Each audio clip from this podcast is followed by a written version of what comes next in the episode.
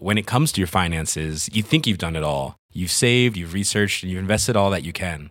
Now it's time to take those investments to the next level by using the brand behind every great investor, Yahoo Finance. As America's number one finance destination, Yahoo Finance has everything you need, whether you're a seasoned trader or just dipping your toes into the market. Join the millions of investors who trust Yahoo Finance to guide them on their financial journey. For comprehensive financial news and analysis, visit yahoofinance.com, the number one financial destination, yahoofinance.com. Bienvenue sur Terre, ma grande. C'est l'horreur, tu vas te régaler. Ah, c'est pas faux. Non Non Oh, pinesse, oui Pas ça Non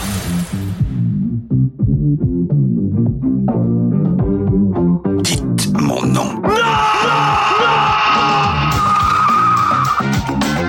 Je vais appeler Internet et leur demander de téléphone de ces.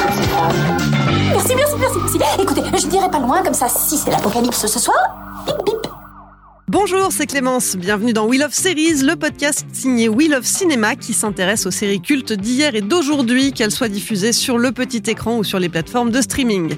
Dans la collection du moment, c'est Breaking Bad, la série culte d'AMC qui est à l'honneur. Dans les épisodes précédents, on s'est penché sur l'histoire de la série et sur les personnages qui la peuplent. Aujourd'hui, on s'éloigne de la fiction pour s'intéresser à des personnes bien réelles, à commencer par Vince Gilligan, bien sûr, le showrunner de la série. Mais on parlera aussi des comédiens et des comédiennes qu'on a vu apparaître dans d'autres rôles parfois très éloignés de ceux qu'on connaît. À mes côtés, pour explorer les coulisses de Breaking Bad, j'ai le plaisir de retrouver Stéphane Moïsakis. Salut Stéphane. Salut Clémence. Et Rafik Djoumi. Salut Rafik. Salut Clémence. Le créateur de Breaking Bad, c'est Vince Gilligan. Donc, si vous regardiez déjà des séries dans les années 90, son nom vous dit peut-être quelque chose. Et pour cause, il a écrit de nombreux épisodes de la série X-Files. Alors vous, vous, vous regardiez X-Files à l'époque? Occasionnellement, oui, on a vaguement entendu parler de cette série, il paraît que c'est pas mal. Oui, moi je regardais pas trop. euh, enfin, en fait, le, le- le problème que j'avais avec X-Files, c'est que ça, ça, ça reprenait tous les, Tous les films que je connaissais. Et comme je les avais vus au cinéma, je me disais, bon, bah, en série télé, ok. Ben, Gilligan, lui, en tout cas, était fan de la série. hein, et il a fini par rencontrer Chris Carter euh, par, euh, par l'intermédiaire de son agente qui était amie avec euh, la, cousine de la femme de Carter ou quelque chose comme ça. Le courant est bien passé entre eux et il a écrit un premier scénario en freelance en 95.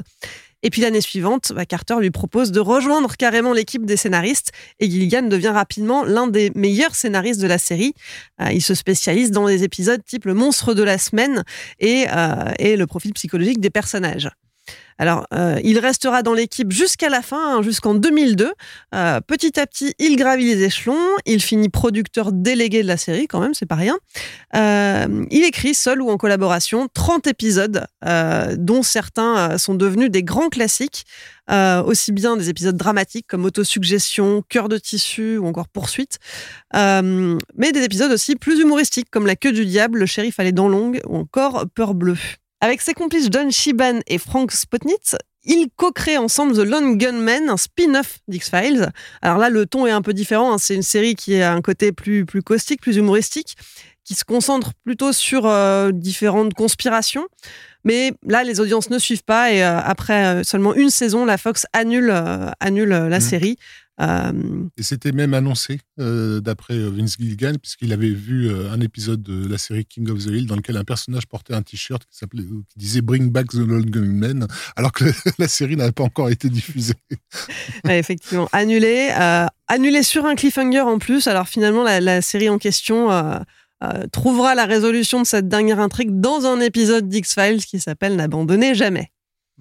Est-ce que vous voulez ajouter quelque chose par rapport à... Bah, Cette le, biographie. le fait est que euh, X-Files a joué évidemment un rôle très important dans sa, dans sa formation. Il, il, a fait pas mal d'épisodes qu'on appelle des stand-alone, en fait, parce que X-Files, il y avait en gros les épisodes qui concernaient la mythologie et des épisodes un peu à part, euh, euh, des récits donc un peu isolés.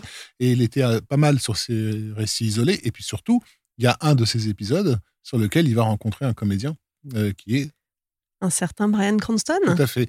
Euh, donc un épisode dans lequel euh, Cr- Cranston interprète un, un personnage qui doit conduire une voiture euh, sans pouvoir s'arrêter euh, sous peine de- de- de- d'exploser, je crois. L'épisode Drive, ça rappelle un ça. petit peu Speed. hein, euh, Voilà. Et il force Mulder à conduire. Tout à fait.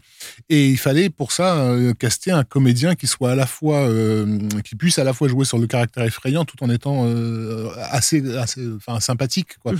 Et Cranston, apparemment, c'est très bien sorti de, cette, de, cette, de cette tâche, ce qui plus tard va jouer en sa faveur, bien sûr, pour, pour trouver le personnage de Walter White. Tout à fait. Alors après, euh, X-Files, euh, bon, il a, il a une petite période de passage à vide, hein, euh, quelques scénarios pour la télé, la version finale du scénario de Hancock. Euh, qui a pris beaucoup de temps, euh, parce qu'il faut savoir que les scénaristes à Hollywood, c'est un métier extrêmement euh, ingrat. Euh, je veux pas trop donner de, chiffres inexacts, mais on, estime que 30% même pas de leur production finit sur un, écran. Donc en fait, ils écrivent beaucoup et, des, choses qu'on leur fait réviser. En fait, ils sont dans une situation assez particulière où ils sont très bien payés mais, mais, mais pour un travail qui ne, qui, ne- qui ne- qui n'aboutit jamais. Donc c'est, c'est terriblement frustrant. Et, et, et cette frustration, elle va, elle va aussi jouer un grand rôle dans la constitution de, de Breaking Bad, puisque donc le- Vince Gilligan euh, fait remonter l'origine de la série à une conversation téléphonique en fait euh, qu'il avait avec un, un, un ami à lui euh, depuis depuis euh, 1986 qui s'appelle Tho- Thomas Schnauz. Et- Co-scénariste sur X-Files tout aussi. à fait, voilà. Et, et donc, euh, voilà, ils s'appelaient tous les deux pour se dire à quel point la vie était pourrie et qu'ils en souffraient à peu de choses près. Et, et, et d'après euh, d'après lui, euh, Schnauz leur a dit, euh, parce qu'en gros, c'était qu'est-ce qu'on qu'est-ce qu'on va faire de nous quoi? L'état d'Hollywood actuel nous permet pas de, de vivre correctement, etc. Et Schnauz lui dit, ben, on va se prendre un, un- un camion, là, un pick-up, et on- enfin, un pick-up, une Un caravane. camping-car. Et on va parcourir les États-Unis en faisant un avec un labo de, de méthamphétamine, quoi. Et au, et- et au moment où il lui a dit ça, son esprit s'est immédiatement euh, mis à, à tourner à plein régime. Il n'a plus du tout écouté les autres bêtises que, que, que son copain était en train de lui dire au téléphone, parce qu'il a vraiment embrayé sur ce. Mais oui, euh, un personnage qui ferait ça, pourquoi il ferait ça? Eh ben, Nous, on, a, on, on est des law-abiding citizens, c'est-à-dire des, des gens qui obéissent C'est un modèle. à la loi, voilà. Euh, et au fond, on a peur de s'engager dans ces trucs-là. Mais qu'est-ce qui se passerait si quelqu'un comme nous, c'est-à-dire un, un petit monsieur quelconque, se décidait à, à faire un truc aussi ab- aberrant et, il dit avant la fin de la conversation, Walter White est- était né et ça n'arrive jamais dans la vie d'un scénariste, hein, un truc comme ça. Alors, il, il me semble que le truc le plus spécifique, c'était qu'en fait, on va aller vendre de la weed dans un camion de glace. Je crois que c'était ça, le, ça, la, la blague. Quoi. Euh, donc, euh, donc, ouais, et puis il faut savoir que Breaking Bad, par exemple, c'est un- une série qui a été refusée par HBO. C'est-à-dire que euh, ça, pourrait sembler cohérent que HBO s'intéresse à, à un sujet comme Breaking Bad, mais en fait, c'est- clairement, ils, ont mis ça de côté. Puis je crois qu'il y a un autre network qui a dû le refuser, Ouais. mais précisément parce qu'en fait, ils ne pouvaient pas présenter un personnage de, de trafiquant de drogue comme le personnage principal. Alors, il y a- il y a eu une réunion chez Sony au Ouais, départ. en fait, il y a eu plein, plein de refus. Le, le projet a été présenté à, à Sony Picture Television, euh, qui s'est montré très intéressé, qui a commencé à organiser des réunions avec différents réseaux euh, du câble. Euh, Showtime a refusé parce qu'ils venaient de commencer à diffuser Weeds, donc ils, étaient déjà, ils étaient déjà sur une Et- histoire de. ouais. euh, là, c'était une mère de famille qui doit vendre euh, de, de l'herbe pour euh, complètement différent. subvenir aux besoins de sa famille. Ça n'a rien à voir au-delà de ça, mais en tout cas. euh, Sur le papier, c'est voilà, ça. sur le papier, c'était trop proche. Et d'ailleurs, Gilligan a déclaré plus tard qu'il n'aurait pas donné suite à l'idée s'il avait eu connaissance de Weeds plus tôt. Mhm. Euh, heureusement qu'il ne l'a pas fait finalement. Euh, HBO a refusé effectivement parce que euh, les exécutifs en place à l'époque n'envisageaient même pas ça comme une série. Euh, a priori, ils ont traité, euh, ils, ont traité euh, Gilligan avec un mépris euh, incroyable. C'était Et- euh, Caroline Strauss, on en avait parlé dans un épisode précédent euh, de, Caroline Strauss. Oui, ouais. la Et snipeuse. La snipeuse, qui est, quelqu'un de très dur, mais en même temps qui a quand même du flair, faut pas non Mm. plus lui retirer ça. Euh, mais quand elle, voilà, quand elle prend une décision, c'est c'est irrémédiable. Quoi. C'est ça. Et TNT, qui a également refusé. Et là, c'est parce qu'effectivement, euh, c'était un réseau plus grand public qui ne n'imaginait pas centrer une série sur un dealer de meth. C'était vraiment euh, trop hardcore pour eux. D'après Gilligan, il- parce que la réunion s'était très bien passée avec eux, ils avaient adoré le truc, euh, ils étaient très enthousiastes, et à la fin, ils ont dit littéralement, euh, on a adoré ça, mais si on le fait, on est tous virés. C'est ça. Et au final, c'est FX qui a fini par s'y intéresser euh, réellement en premier. Euh, ils ont entamé des discussions pour produire le pilote. Et puis au même moment, FX avait commencé à produire, euh, à, développer Dirt, euh, donc une série dramatique euh, policière, cette fois centrée sur des femmes. Et la chaîne a préféré se concentrer sur Dirt, a laissé tomber Breaking Bad. Il a fallu encore un an de discussion entre, euh, entre Sony et AMC, qui à l'époque était une petite chaîne du câble, mais que pas grand monde connaissait finalement. C'est un ancien de, de FX qui s'appelle Jérémy Ellis, euh, qui avait donc quitté euh, FX, mais, mais qui était super déçu que le projet Breaking Bad n'ait pas été euh, pris, et qu'en arrivant chez AMC a fait avancer ce, ce truc Mhm. lorsqu'ils ont appris que les droits, on pouvait y accéder. Mais ça a quand même nécessité des négociations, bien sûr. Ça a pris du temps. Mais c'est vrai que AMC aujourd'hui est connu parce qu'ils ont, ils ont sorti depuis d'autres saisons. Bah, Mad Men, Et mais Mad Men n'est sorti que un an avant Breaking Bad en 2007. Et au moment où Breaking Bad était en, en cours de, de signature, euh, Mad Men n'était pas encore diffusé. Donc c'était vraiment les tout débuts pour cette chaîne. Et Et ça, juste après, il y a eu Walking Dead quand même aussi. euh, Voilà. qui est un de leurs gros cartons hein, aussi. euh. mais, Donc, euh, mais Breaking Bad a vraiment contribué à Mmh, lancer la sûr. machine et à en faire, euh, à faire la, la chaîne qu'elle est aujourd'hui. Il y a dans, dans les années bien avant, alors j'ai plus la date exacte, mais c'était une chaîne qui était spécialisée dans les, dans les films beaucoup plus anciens, les, les grands classiques du cinéma américain. Mm, bah, C'est littéralement les initiales. Euh, Ouais. American Movie Classics, AMC. Mais c'est pour dire que de toute façon, voilà, dans tout ce qu'on a présenté comme ça, c'est une manière de d'expliquer la frustration euh, dont parlait Rafik, qui, qui de, de porter un projet à bout de bras et de finalement Mhm. arriver à le produire dans les bonnes conditions, mais à quel prix euh, et à quelle euh, attente quoi. Et il y a aussi euh, euh, un des trucs qui, est- qui est assez intéressant sur Breaking Bad, c'est on en a pas parlé dans les précédents épisodes, mais c'est une série qui a été aussi pas mal reformée à cause de, de la hum, grève des scénaristes. Absolument, oui. Elle devait comporter neuf épisodes pour la, la première saison initialement. Finalement, il n'y en a eu que sept à cause de cette grève. Voilà, et en fait, y a, la grève des scénaristes, c'est un truc très spécifique. Hein, euh, euh, que ça arrive une fois tous les dix ans à peu près, euh, voilà, parce qu'ils sont obligés de reformer en fait toutes les règles de, de, de leur euh, union, c'est-à-dire leur, leur syndicat, euh, par, rapport avec les, euh, par rapport au studio. Et en fait, les règles sont très strictes. Pendant la grève, personne ne peut écrire.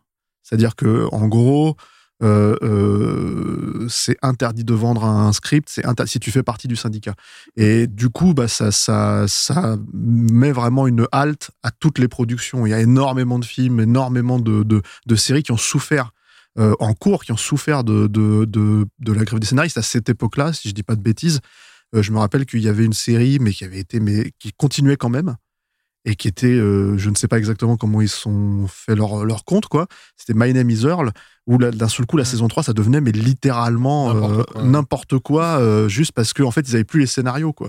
Et, euh, et euh, je ne sais pas qui écrivait les scénarios qui étaient du coup mis en place. Je sais Pas, pas, les si scénaristes, euh, manifestement. Voilà, mais, mais c'est du coup, ça crée des situations et on- le, le spectateur le sait pas forcément ces choses-là.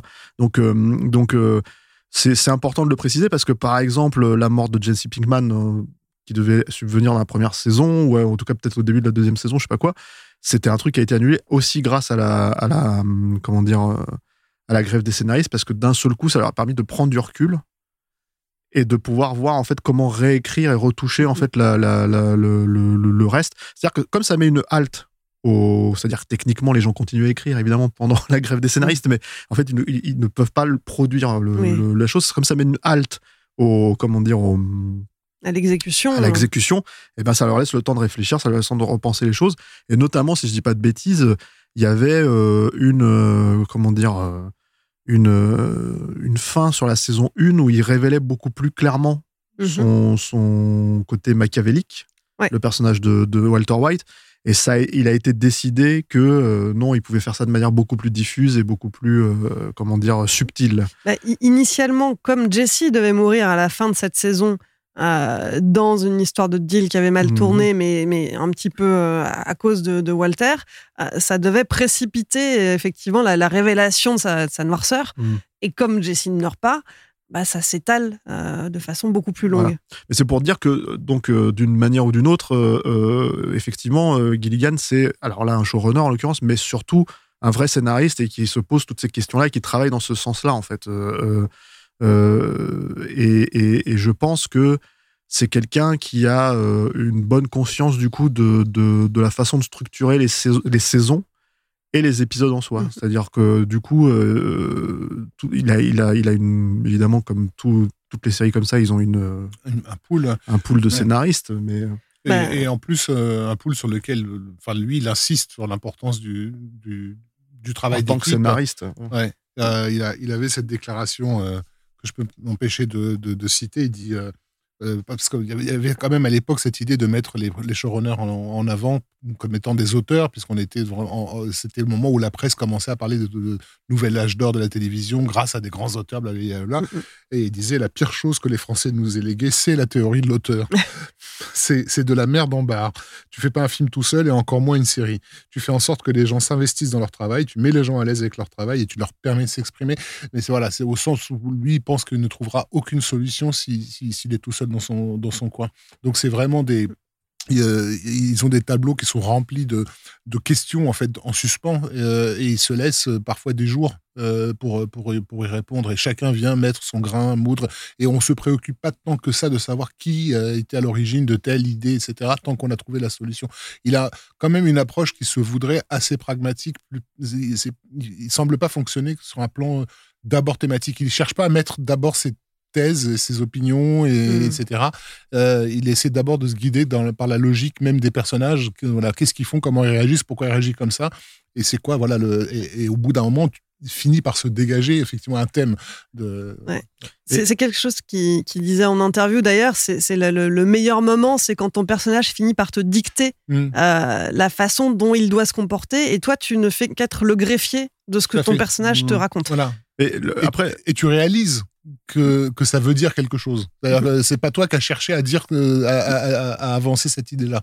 Moi, ce que j'allais rajouter sur le, le- comment dire l'aspect euh, travail en équipe, c'est que ça n'empêche pas des fois en fait de se retrouver dans des impasses. C'est-à-dire qu'apparemment, euh, il me semble qu'il y avait une, ils avaient une idée en fait principale qui était bon comment on va se débarrasser de Gus Fringe, Mhm. Euh, vraiment comment Walter va se débarrasser. Et en fait, l'idée c'était qu'il puisse avoir un contact à un moment donné avec un baron de la drogue sud- en prison sud-américain, donc euh, quelque part au Mexique, et qu'il allait le voir en Mexique et qu'il allait fomenter une alliance avec ce, ce personnage-là Mm. et, euh, et sa force de frappe pour euh, sortir Gus Fringe de l'équation. Et en fait, ils se sont rendus compte qu'ils n'arrivaient pas à trouver un moyen cohérent et logique pour lequel en fait il aurait ce contact euh, euh, de là où il est en fait euh, le personnage de Walter White et du coup ça a été mis de côté quoi et pourtant bah, toute l'équipe s'est mise dessus donc c'est pour montrer aussi que bah voilà il y a, y a, euh, comment dire euh, euh, il y a quand même l'idée d'aller dans une direction très organique malgré tout même malgré le travail d'équipe parce que tu pourrais te dire que à mon avis, il y a des tonnes d'idées euh, qui ont été proposées, mais aucune devait vraiment fonctionner en fait pour que ça soit suffisamment euh, euh, parlant. Quoi. Bien sûr. Puis Gilligan est quand même là aussi pour, pour superviser. hein. Il est le showrunner des cinq saisons. Il a produit tous les épisodes de la série. Euh, il Ré- est c'est- réaliser quelques, quelques-uns. réalisé 5, euh, scénariste sur 13, euh, mais il a supervisé entièrement tout le processus scénaristique et créatif de la série aux côtés des cinq autres scénaristes qui l'accompagnaient. Et je crois qu'il faudrait vérifier, mais je crois qu'il a réalisé même le pilote. Donc il a aussi donné la, euh, la note d'intention euh, graphique de, de son identité euh, visuelle à la, à la série, ce qui n'est pas rien. Oui, effectivement, euh, c'est sa patte, c'est la, la signature. euh. Mais c'est vrai que les- en, en termes de réel, euh, ça change aussi euh, d'un épisode à l'autre. euh, c'est très très fréquent. Après, il y a, y y y des gimmicks euh, qui, qui reviennent, euh, qui sont un peu, parfois un peu plus que des signatures. Mais par exemple, il se donnait cette obligation une fois par épisode qui est euh, un point de vue d'un endroit totalement inattendu. Euh, du fond d'un sac, euh, voilà, D'un aspirateur. euh, etc. Dessous d'une baignoire. mais ça, c'est entre le gimmick autorisant et aussi le désir que le spectateur, justement, soit alerté, en fait, qu'il n'est pas en train de regarder une série forcément où tout est euh, bien déroulé devant lui. Quoi. Il faut qu'il s'attende à des choses surprenantes.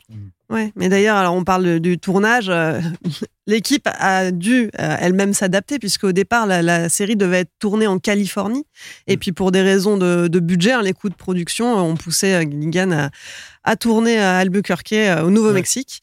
Pour des raisons fiscales, oui. Ouais. Parce Ce que qui- c'était des fiscales. Là-bas, il y avait, enfin, le crédit d'impôt était très important. Ils avaient besoin, en gros, de faire de la promo pour leur région où personne voulait vivre. Et ça a marché d'ailleurs. Mais c'est là, où- c'est là où effectivement les hasards euh, contribuent aussi à la, à la constitution de l'identité, parce que du coup là, on se retrouve vraiment, comme le disait Stéphane dans le premier épisode, c'est un néo-western, quoi.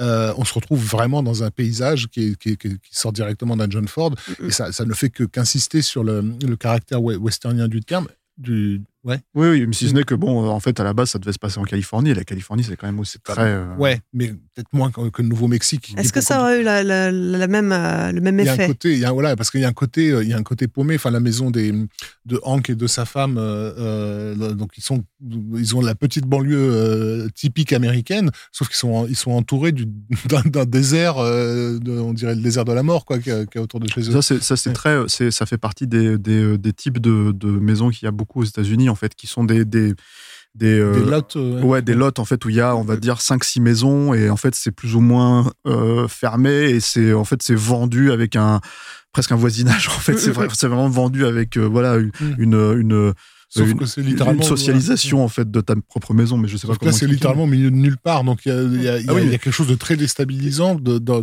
dans le- quand tu assistes au, à ce qui est censé être le confort de ce couple, parce qu'ils sont censés quand même bien vivre. Euh, Hank fait un boulot qui lui rapporte euh, bien, quoi. Agent de la DEA. Voilà, agent de la DEA. Euh, et tu te dis, mais en fait, c'est horrible. Cet endroit, il y a, c'est, c'est le... Et elle, effectivement, sa, sa femme, elle nous est présentée dans les premiers épisodes, elle est en train de parler de Washington dans, dans tous les coins. Pour elle, c'est le rêve, quoi, c'est de, de la, la grande ville, c'est de quitter ce, ce, ce, ce désert, en fait. Et donc, et, et- et donc, le hasard a fait aussi que, voilà, on se, qu'il se retrouve dans une région qui est particulièrement au cœur de, cette problématique qui allait empirer dans les années suivantes, hein, euh, qui est celle de la frontière, euh, et, qui nous, et qui ramène d'ailleurs le- la série à un genre cinématographique spécifiquement américain, qui est le thriller de frontière. Il y en a eu plein des comme ça, parce que euh, la frontière... entre les États-Unis et le Mexique, on n'apprend rien à personne. C'est la, porte ouverte à tous les trafics possibles et imaginables, vu la, taille gigantesque de, cette, de cette frontière. Et c'est là où se passent les choses les plus aberrantes, les plus violentes, euh, etc. Enfin voilà, le coup de la, de la tête sur la tortue euh, de, Ouais. qu'on a dans un épisode, c'est pas quelque chose de quelconque dans cette région. On voit des trucs comme ça, quoi. Alors, on a parlé euh, de- du tournage, on a parlé de Gilligan. Maintenant, on va, on va parler des comédiens hein, de l'équipe. Euh, à commencer par Brian Cranston. Donc, Vince Gilligan, on l'a dit, lui avait confié le rôle de Walter White après avoir travaillé avec lui euh, sur X-Files, sur l'épisode de Drive. Et à l'origine, les responsables d'AMC n'étaient pas du tout favorables à son embauche. hein. Ils, ils ont, euh, ils ont approché d'autres acteurs, euh, John Cusack et Matthew Broderick notamment. Euh, Ce qui est, ouais, bon, c'est c'est très étonnant parce que quand tu regardes le, le- personnage, c'est.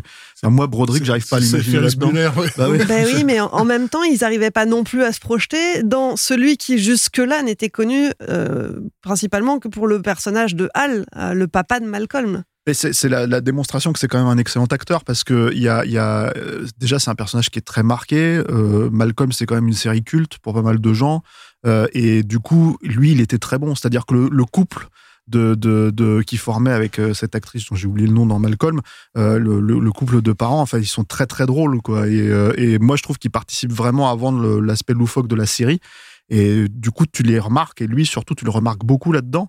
Et du coup, ça fait bizarre d'un seul coup de le voir comme un personnage euh, très sérieux. Mais, mais après, je pense qu'il y a une façon aussi de, de, jouer avec ça. Je crois que si je dis pas de bêtises, le premier épisode de Breaking Bad, on te le présente en, en slip euh, au milieu du désert, euh, dans une situation presque totalement grotesque. Et je pense que ça serait pas Brian Cranston, ça serait peut-être pas forcément écrit de cette manière-là pour justement arriver à te vendre le personnage, euh, enfin cet acteur dans le personnage, parce que la porte d'entrée, c'est que c'est un personnage un peu gauche, un peu maladroit, un peu, comment dire, euh, euh, ringard, euh, alors qu'il a à peine 50 ans, quoi. Mais, euh, euh, donc, du coup, euh, on est dans une continuité quand même du personnage de Malcolm, si ce n'est plus sérieuse et plus réaliste. Avec un, avec un physique, un physique un peu euh, qu'il a toujours eu, hein, assez maladif aussi. C'est- Il y, a- il y a aussi cette idée du gars qui a, qui a un cancer. En plus, je, je pense qu'il avait euh, pris du poids avant le tournage pour pouvoir s'assurer d'en perdre justement au, Mhm. fil des, au fil des épisodes. Voilà, il a le visage émacié, euh, donc euh, c'est pas, euh, c'est pas, c'est pas un personnage effectivement sexy entre guillemets à la Matthew Mhm. Broderick. quoi. Non, c'est sûr. Et puis, et puis effectivement, cette scène du, du désert, euh, ça, c'était une volonté de Gilligan hein, de le, de le montrer vraiment en slip kangourou blanc. Pour lui, ça, ça symbolisait presque la couche culotte du nouveau-né euh, qui, euh, qui, qui débarque complètement pur et innocent dans cet univers euh, euh, très malsain euh, et, et plein de drogue. Ouais, mais alors, du coup, voilà, c'est, c'est, euh, je pense que c'est, il y a une vraie révélation et surtout depuis, euh, j'ai envie de dire avec euh, le personnage de, Breaking Bad, euh, le personnage de Walter White, depuis c'est presque devenu, c'est la démonstration du fonctionnement d'Hollywood, c'est que d'un seul coup, il se met à jouer des méchants dans des remakes de Total Recall ou des trucs comme ça, et, parce que tu comprends qu'il est dangereux, tu comprends qu'il est, tu vois, qu'il sait jouer ça, qu'il est intense, qu'il est tout ce que tu veux, ce qui n'était pas forcément flagrant avant. Et, euh, et, euh, et j'ai presque envie de dire que il- finalement, il, il a eu du mal à sortir du rôle de, de alors que c'est vraiment un excellent acteur qui serait capable de le faire, de se réinventer, on va dire une troisième fois, disons. Euh, bah là, il se retrouve un peu, un peu du coup à faire l'emploi de, de, de ouais, de- d'un personnage dangereux, intelligent, machiavélique, euh, tout ce que tu veux, etc., etc. Ce qui, euh, ça l'a un peu enfermé dans un rôle, quoi, on va dire euh, depuis.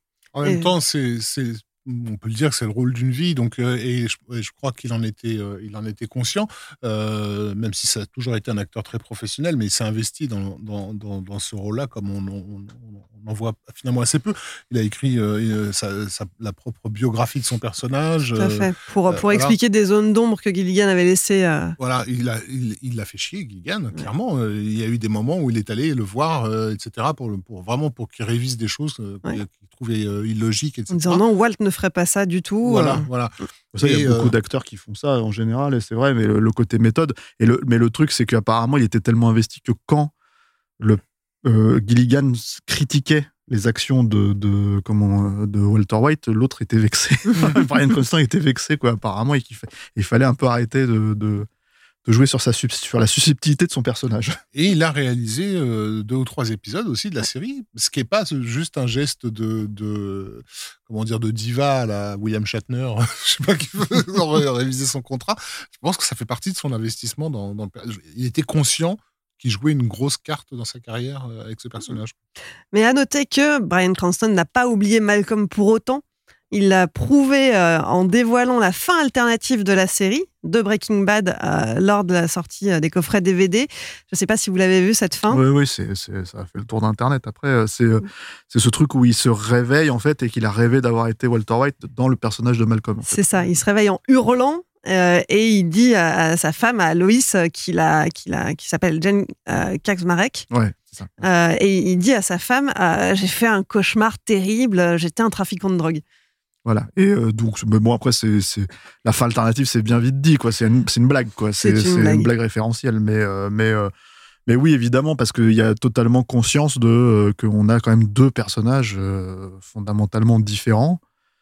Et pourtant, c'est le même acteur qui les joue. Il était, on a fait un épisode sur Seinfeld, il était aussi dans Seinfeld où il joue un, un dentiste Un assez susceptible Ah oui. aussi, quoi. Donc, donc voilà, mais c'est non, non, c'est un, un vrai acteur de composition qui, bah voilà, se retrouve aujourd'hui un petit peu enfermé dans, dans, un emploi. Alors Cranston n'a pas été le seul hein, à, à être remis en question par la production. C'est le cas aussi d'Aaron Paul, euh, à qui on a dit euh, il a l'air trop vieux, euh, il ressemble trop à un joli garçon. Il, est, trop mignon pour être associé à la fabrication de meth. Il n'a pas suffisamment une tête de dépravé. Euh, et puis finalement, euh, il a été embauché pour deux épisodes, ça on l'a déjà dit. Euh, et Gilligan, en le voyant à partir du deuxième épisode de la saison, a été tellement impressionné par la performance d'acteur d'Aaron Paul qu'il a dit c'est clair, en fait, on ne peut pas s'en séparer. Ce serait une erreur colossale de tuer Jesse. Mais c'est vrai, parce que c'est ce qu'on a dit dans le précédent épisode, en fait, le- leur relationnel, c'est ce qui révèle euh, Walter White, en fait. hein. C'est vraiment, il y a, dans, toutes ces failles et dans toutes ces, euh, euh, subtilités, on va dire, le, fameux, ce qu'on a dit là dans cet épisode, la fameuse idée d'arriver à montrer ça de manière beaucoup plus progressive, c'est Jesse qui le permet.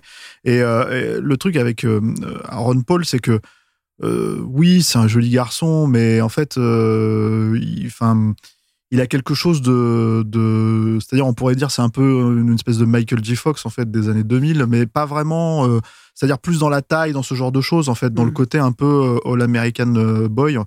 Mais ça marche pas quand tu le sors de vraiment d'un personnage comme Breaking Bad. Par exemple, il a fait une adaptation. euh, il est le héros de l'adaptation en jeu vidéo de- du jeu vidéo de Need for Speed dans ce film. Et là, il joue pour le coup un rôle totalement de, de comment dire de mal alpha tel que euh, apparemment les les les, euh, les gens d'AMC avaient l'air de le considérer. Et ça marche pas du tout. Mm, mm. C'est-à-dire que c'est euh, c'est euh, c'est quelqu'un qui euh, qui alors je pense est beaucoup trop teinté par le personnage de Jesse déjà aujourd'hui il a le même je pense qu'il a exactement le même souci que Cranston si ce n'est que je pense que beaucoup pour le coup encore plus que Cranston les spectateurs auraient tendance à vraiment le confondre avec le personnage c'est-à-dire que euh, tu le vois arriver dans un film c'est Jesse vois, tu te dis pas forcément ça de Brian Cranston quand tu vois euh, même, même un mauvais film. Hein, tu te dis pas, ah, c'est Walter White. Alors que là, pour le coup, c'est vraiment, c'est vraiment ça, je pense. C'est qu'il l'incarne bien. hein. Et je, pense qu'il l'incarne bien. Après, je pense que c'est pas. euh, c'est, c'est quand je disais dans un précédent épisode que c'est un acteur limité aussi. C'est, je pense qu'il est limité à ça. C'est-à-dire, euh, en fait, il le fait très bien, mais euh, du coup, en fait, c'est, c'est et le personnage est très bien écrit. Donc c'est très très difficile d'en sortir et je suis pas sûr qu'il ait encore le le, le, le, le- bagage technique pour arriver à le faire. Bah alors, je ne sais pas si depuis euh, ça a changé, mais en tout cas, en interview, il expliquait euh, à l'époque que lui n'avait jamais pris de cours de théâtre et que quand, euh, quand on, on lui a demandé de jouer, il s'est juste dit Je vais prétendre que je suis quelqu'un d'autre. Et c'est tout. Moi, moi, quand il dit ça, je me dis bah oui, ça se voit. Mais bon, bah, je veux pas être méchant. hein. C'est pas, c'est pas. En plus, je, je, je, je l'ai- je l'aime bien. En fait, il a un, un capital sympathie, quoi. Mais c'est pas, comment dire, c'est pas ce que j'appellerais un acteur de composition. C'est pas ce que j'appellerais. Voilà, je le trouve très bien dans le rôle. Euh, maintenant, euh, il y a des moments où il est un peu, enfin, je veux dire, il soutient pas la comparaison avec Walter White. C'est comme ils sont quand même, enfin, avec euh, Brian Cranston, pardon, comme ils ont beaucoup, beaucoup, beaucoup de, de, de scènes en commun. Bah, et- mais c'est la logique des personnages. Il se fait bouffer. oui, Mais c'est la logique des personnages, donc ça fonctionne, quoi. Il a, il a un physique aussi qui, euh, qui invite à, à le, à le considérer comme un enfant, parce qu'il a, des- il a des yeux quand même euh, trop grands pour, son, pour, pour, pour les traits de son visage. mhm. Et donc, ça lui donne aussi un, un côté un peu suppliant, euh, qui, qui, à mon avis, joue beaucoup euh, de, façon sous-jacente dans le, dans, le, dans le récit, et qui, euh, et en plus, est bien traduit, je trouve, dans le choix des partenaires qu'on lui, euh, femmes qu'on lui donne dans la série. C'est-à-dire qu'on sent qu'il y a un côté maternant chez elle par rapport à ce euh, grand dadé, quoi. Enfin, c'est un mec tout- qui n'a pas grandi, en fait. En tout cas, elles prennent euh, les décisions pour lui. quoi. C'est-à-dire qu'il y a Oui, vraiment, oui. ça c'est le, le principe du personnage de Jesse Pinkman, c'est-à-dire qu'il ne prend pas ses décisions lui-même. C'est vraiment, euh, euh, il est en tout cas soit manipulé pour aller euh, tuer quelqu'un ou, euh, ou attaquer quelqu'un ou commettre un crime, soit en fait c'est bah, le personnage de Jane, c'est elle qui lui dit quoi faire, etc. etc. Donc, donc Enfin, il prend des décisions, mais généralement les mauvaises. Oui, voilà, bon, après, Alors, est-ce qu'il réussira à se décoller euh, ce, ce rôle-là de la peau? Bah, En tout cas, euh, il continue hein, aujourd'hui euh, à tourner. On l'a vu récemment dans Westworld. Et puis, et puis entre 2014 et 2019, bah, il a participé à BoJack Horseman, le mm, dessin animé, où il donnait sa voix à plusieurs personnages, Todd Chavez, Skippy et le prince Gustave. Bon après, ouais, la, la voix c'est encore autre chose, le travail de voix. Mais justement, c'est des fois c'est le premier pas pour ne faire que ça, quoi. Donc faut faire attention. Autre acteur euh, qui, euh, qui apparaît dans, Breaking Bad euh, et qui, lui, a, été aperçu dans énormément de séries et de films, c'est Dean Norris. Dean Norris, alors lui aussi, il s'est fait repérer dans un épisode d'X-Files, F Emasculata, euh, et il a été engagé pour être donc Hank Schrader, le beau-frère de Walter euh, et euh, agent de la DEA, de, de l'agence euh, antidrogue. Euh, il s'est rendu célèbre euh, dans beaucoup de seconds rôles du cinéma de genre. Euh, on va voir si vous les connaissez tous. Ah, il y a un quiz là, ça y est. Bon, pas tout de Ah, suite le quiz, suite, mais si vous voulez m'en citer euh, à Bah, tour je de sais rôle. que par exemple, en fait, euh, Dean Norris, euh, il est dans Total Recall. Mhm. Il joue un des mutants euh, qui euh, travaille avec Quato. Ouais, ouais. Et c'est celui qui a euh, une face euh, à moitié euh, cachée. Et je crois qu'il a un, un- une très belle échange avec Schwarzenegger où il, lui, où il vient le voir et lui dit t'as- Alors en anglais, c'est quoi? You, you- got a lot of nerves showing your face around here. Ouais, ouais. Et comme c'est une gueule pleine de nerfs, t'as as beaucoup de nerfs, mais c'est une expression en fait. Euh, euh, Loco Stalking. Loco Stalking lui répond Schwarzenegger, mais c'était quoi en français? Je sais plus. Enfin bref, il y avait un truc. que- regarde qui parle. ouais, ça, mais- Ouais. Tu t'y connais, enfin je sais plus, il y avait un truc comme ça. Donc là, ça, c'est il y a ça. Il a aussi tourné encore une fois avec Schwarzenegger dans Terminator 2. Il joue le, le comment dire euh, le, le chef de, de la SWAT team en fait qui attaque le labo de Cyberdyne dans, dans, dans la deuxième partie du film. Et euh, et en fait, il se lui-même se, no- se surnomme le alphabet actor. C'est-à-dire l'acteur alphabet, parce qu'il a joué tout un tas de personnages de DEA, CIA, FBI, etc. etc. Donc du coup, voilà, c'est c'est euh, c'est, euh, militaire. le militaire, c'est un mec militaire de service. voilà, c'est ça. C'est c'est le, c'est euh, en général, on le prend pour son côté euh, macho. Et dans Starship Troopers. C'est ça. Oui, c'est vrai, Starship dans Starship Troopers. Bienvenue à Gattaca, L'arme fatale des- 2 Que des comédies romantiques. et Gremlins 2. euh, oui, L'Arme Fatale 2, effectivement, il joue un des flics, euh, un des flics dans l'équipe de, de Rick Zemmertoff. Et le film préféré de Stéphane, qui était Police Academy 6. Ouais, bien sûr. Et puis, il n'a pas fait que du cinéma, il a fait des séries aussi, puisqu'on l'a vu alors euh, toute une, un, un paquet de séries différentes. Ça va de marier deux enfants à Walker Texas Ranger, en passant par Urgence, X-Files, donc lui aussi, euh, Six Feet Under, jusqu'à Breaking Bad. Et, euh, après Breaking Bad, euh, il a embrayé sur une autre série qui a duré trois saisons et qui s'appelle Under the Dome, qui était une adaptation d'un roman de Stephen King. Ok. Voilà, je pense qu'on on a fait le tour pour, Non, mais- euh, pour Dean Norris. Euh, mais en même temps, il faut pas qu'on dépasse le chrono. Donc, on va, Mm. on va faire une dernière petite incursion du côté de Giancarlo Esposito. Giancarlo Giuseppe Alessandro, Alessandro Esposito, euh, son nom complet. Euh, donc, qui joue Gus Fring et qui, euh, et qui lui aussi a une carrière très, très riche. Bah, de, tout le casting, c'est celui qui avait la, plus grosse carrière, qui a la plus grosse carrière hollywoodienne, hein, puis, qui date parce qu'il était déjà dans un fauteuil pour deux hein, euh, en, 80, en 83. Mais effectivement, on l'a vu. C'était, ça a été un second rôle récurrent sur toutes les années 80-90, euh, Giancarlo Esposito. Donc, euh, on peut pas tous les, les faire. Il a pas mal bossé, euh, notamment avec, avec Spike Lee. Mhm. Il était dans 12 The Right Thing, Bob Better Blues, etc. Malcolm X, ouais, School Days. voilà. Évidemment, tous les films de la vague euh, afro-américaine qu'il y a eu au début des années euh, 90, euh, et pas seulement, enfin, le- le- et- si, il était excellent dans le, le Ferrara, euh, King of New York. euh, Oui, Ouais. tout à fait. Mais de toute façon, c'est ce qu'on appelle un, un caractère actor, hein. c'est-à-dire que c'est vraiment euh, quelqu'un que que qu'on découvre, enfin qu'on qu'on on sait jamais comment il s'appelle. C'est ça la logique Oui. en fait. C'est-à-dire qu'en fait, on regarde, on, on- on se dit voilà, moi je, moi je l'ai fait effectivement, je l'avais pas remarqué dans, dans un fauteuil pour deux forcément, mais chez Spike Lee c'était évident quoi.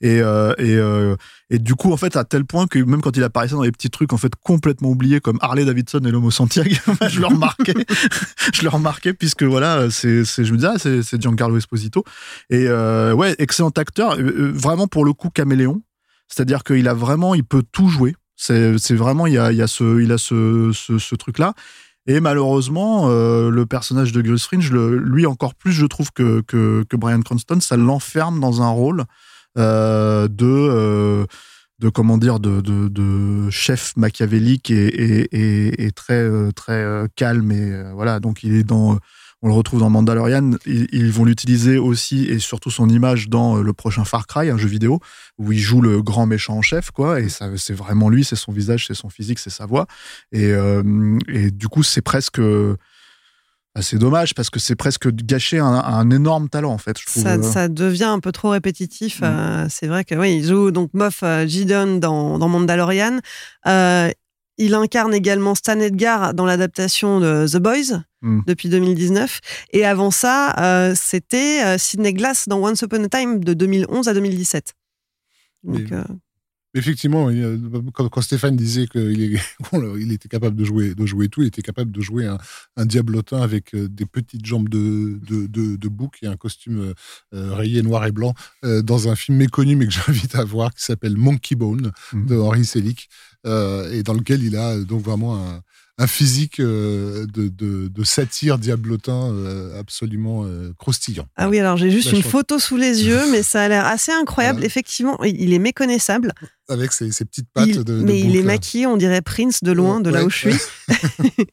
ça, ça donne envie. Monkey Bone, j'adore ce film. Euh, C'est pas une merveille, mais, mais c'est un film barré de Henri Selick que, que j'invite à voir. Voilà, si vous voulez voir Giancarlo Esposito dans un rôle un peu différent, regardez Monkey Bone. Et puis en parlant de, rôle, bah, on va terminer, on va conclure cet épisode avec un petit quiz. Je vous ai euh, préparé quelques extraits, euh, quelques extraits euh, qu'ont joué bah, les comédiens qu'on a mentionnés dans cet épisode. Un petit peu dans le désordre. À vous de retrouver qui parle et dans quelle, dans quelle série ou dans quel film. I think I know. Why? What do you think I know? I mean, I know what I think, but I don't know if the thing that I think is the thing that you think I know, you know? So, you know I had sex with Emily. You had sex with Emily? donc ça c'est Ron Paul Paul, ouais. Mais alors le film, parce que je crois reconnaître l'autre acteur, euh, c'est, je crois que c'est un comédien du Saturday Night Live. Mais alors j'arrive, je vois pas quel film c'est. Ah. Euh, C'est, on, peut- on a une idée de la date hein Ah, ah, c'est assez récent. Euh, j'ai pas la date parce que je n'ai pas le numéro de, de l'épisode précisément. Mais Ah, c'est une euh, série. c'est une série. Ah. Est-ce que ça vous met sur la voie? C'est, c'est bien Aaron Paul. Mais dans quelle série? Ça me dit rien du tout. Ah, ah. Je suis même pas sûr de l'avoir vu dans tant de trucs que ça, en fait, Aaron Paul derrière, parce que. à Bah, part- tu nous as parlé de Bojack Horseman tout à l'heure, ce serait pas ça? Ah, mais oui, mais c'est Will, Ar- Will Hartnett, plaisir. euh, le- le- le- l'autre acteur, c'est ça? C'est Will Arnett. Ouais. Effectivement. Pas- Il n'est pas du Saturday Night Live, mais il était dans Arrested Development, tout ça. et, et effectivement, euh, effectivement, Aaron Paul euh, incarne euh, là le personnage de Todd Chavez, le meilleur ami de BoJack Mm. Horseman. Euh, et, euh, et donc, on entend dans cet épisode-là. Bravo. On va voir si sur le deuxième ça fonctionne, mais je pense que le fond sonore devrait euh, vous aiguiller. I will act in my own self interest, which at this time involves your cooperation and benefit. I will give you until nightfall, and then I will have the E Web cannon open fire. Ça, ça, c'est Giancarlo Esposito. Ouais. Euh, mais alors, par contre, Bah, ce serait pas dans Mandalorian, justement Ah, si, j'allais Voilà. dire, la RAF, t'as pas le droit de te planter, t'as as fait l'épisode ouais, sur ouais, mais je avec pas la musique euh, derrière. En fait. Bah, J'ai reconnu que c'était une musique, euh, une musique à la Star Wars, on va dire. Ouais. Donc, euh, Ouais, c'est ça, effectivement. C'est c'est le, le passage où Gideon Moff, euh, Moff Gideon euh, euh, arrive, euh, il fait quelque chose. il fait quelque chose. Je ne sais plus, c'était c'était il y a longtemps. C'était Ouais. déjà il y a six collections euh, Voilà. Mandalorian. Euh, mais voilà, le, le grand méchant euh, de cette série Star Wars. Bien joué, euh, Rafik. Euh, non, bien Sauf joué, que c'est pas lui qui l'a trouvé. Mais bon, bien joué. Stéphane. Donc un Non, point partout. Voilà, Un point merci. partout. Alors, l'extrait suivant devrait pas être trop compliqué. Okay, Dewey, you set the table with a box of candy. Now it's time to reap your reward. She's not gonna feel like I'm trying to buy her, is she? Let me teach you a valuable lesson about women, Dewey. They think they deserve everything you give them. They all like to think they're special, even the ones that aren't. Now go. Ça, c'est Cranston dans Malcolm. Ouais. C'est son, fils, Dewey. C'est Oui, le, ça, ouais. plus jeune. ouais. Enfin, peut-être pas le plus jeune, mais le, le dernier, peut-être, je sais plus. Enfin, bref, mais c'est celui qui a une tête un peu. euh, Ouais. Il a l'air un peu idiot, quoi. Je- J'ai pas regardé Malcolm. C'est vrai, bah, il- mais ils sont tous. Tu devrais regarder, c'est rigolo, hein, Malcolm. hein. C'est c'est, euh, très cartoonesque, mais. euh, mais euh, et Dewey, justement, c'est un personnage qui est assez populaire parce que il est un peu. euh, Ouais. Il est un peu idiot, quoi. Il est pas très. Voilà, quoi. Il est pas très finot, quoi. Ben donc là, là, son, son père lui explique euh, a priori comment aller draguer des filles Mm. d'une manière euh, très sympathique. Euh, mais oui, c'était bien euh, Hal dans Malcolm. Euh, Comme quoi, sous ses airs euh, très amusants et très, euh, et très clownesques, euh, bah, il peut aussi euh, tenir des propos un peu moins sympas parfois. Oui, bah c'est un perso. De toute façon, il est, il est, cré- c'est un Il est- crétin, le père. Hein. C'est vraiment pas quelqu'un de mature et C'est d'intelligent. ça, Donc, c'est pas euh, qu'il est un crétin, c'est que c'est effectivement il est un peu excessif et, Voilà. immature, ouais. Voilà. Donc, euh, donc obsessionnel euh, même. Voilà. Donc c'est ça qui est, c'est ça qui le rend assez marrant en fait justement, c'est qu'il est complètement à côté de la plaque avec ses gosses. Le dernier épisode, le dernier épisode, le dernier extrait, je parie qu'au moins un de vous deux le trouvera avant même qu'on entende quelqu'un parler.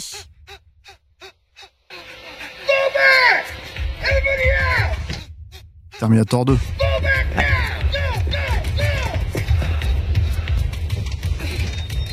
Et ouais, le halètement est quand même assez euh, reconnaissable. C'est Joe Morton, je crois, c'est ça, Ouais, l'acteur. Euh, ouais. Et donc c'est euh, Dean Norris. Terminator 2, le jugement dernier. Dean la scène, Norris, la scène d'attaque du SWAT. euh, voilà, qui lead le SWAT en, en hurlant. C'est le seul extrait de lui que j'ai j'ai pu récupérer. Bon ben, félicitations. Alors j'ai perdu le compte des points là. C'est pas grave, Mais, on a tous gagné. Oui, c'est comme l'école des fans. voilà. Vous avez tous participé. Sur ces bonnes paroles, on va refermer cet épisode, hein, mais pas de panique, on n'en a pas encore terminé avec Breaking Bad. Il nous reste encore un épisode la semaine prochaine. De quoi est-ce qu'on parlera dans cet épisode? Euh, bah l'après Breaking Bad presque en fait parce que euh, il y a quand même euh, il y a Breaking Bad mais en fait il y a eu donc spin-off avec Better Call Saul il y a eu une suite avec El Camino et puis toi tu- je crois que tu as des petites surprises aussi des petits trucs qui sont pas forcément sortis chez nous Oui, qui sont quelques. aussi, dans l'univers de Breaking Bad Tout à fait. Ouais. Quelques, quelques contenus supplémentaires et puis quelques anecdotes, euh, parce que Breaking Bad, bah, quand il y en a plus, il y en a encore. voilà Rafik, Stéphane, merci de m'avoir accompagné pour le troisième épisode de cette collection. Merci Clémence. merci Clémence Wheel of Series, c'est fini pour aujourd'hui. Pour suivre les prochains épisodes ou réécouter celui-ci, rendez-vous sur wheelofcinema.bnp Paribas et sur vos applis de podcast. Nous, on se retrouve mardi prochain pour la suite de cette collection consacrée à Breaking Bad. D'ici là, portez-vous bien.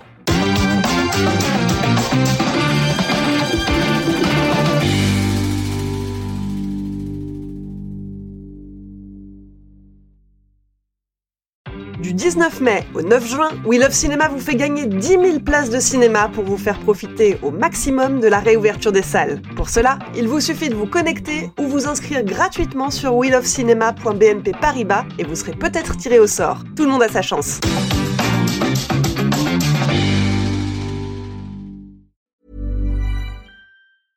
When it comes to your finances, you think you've done it all. You've saved, you've researched, and you've invested all that you can. Now it's time to take those investments to the next level by using the brand behind every great investor, Yahoo Finance. As America's number one finance destination, Yahoo Finance has everything you need, whether you're a seasoned trader or just dipping your toes into the market. Join the millions of investors who trust Yahoo Finance to guide them on their financial journey. For comprehensive financial news and analysis, visit yahoofinance.com, the number one financial destination, yahoofinance.com.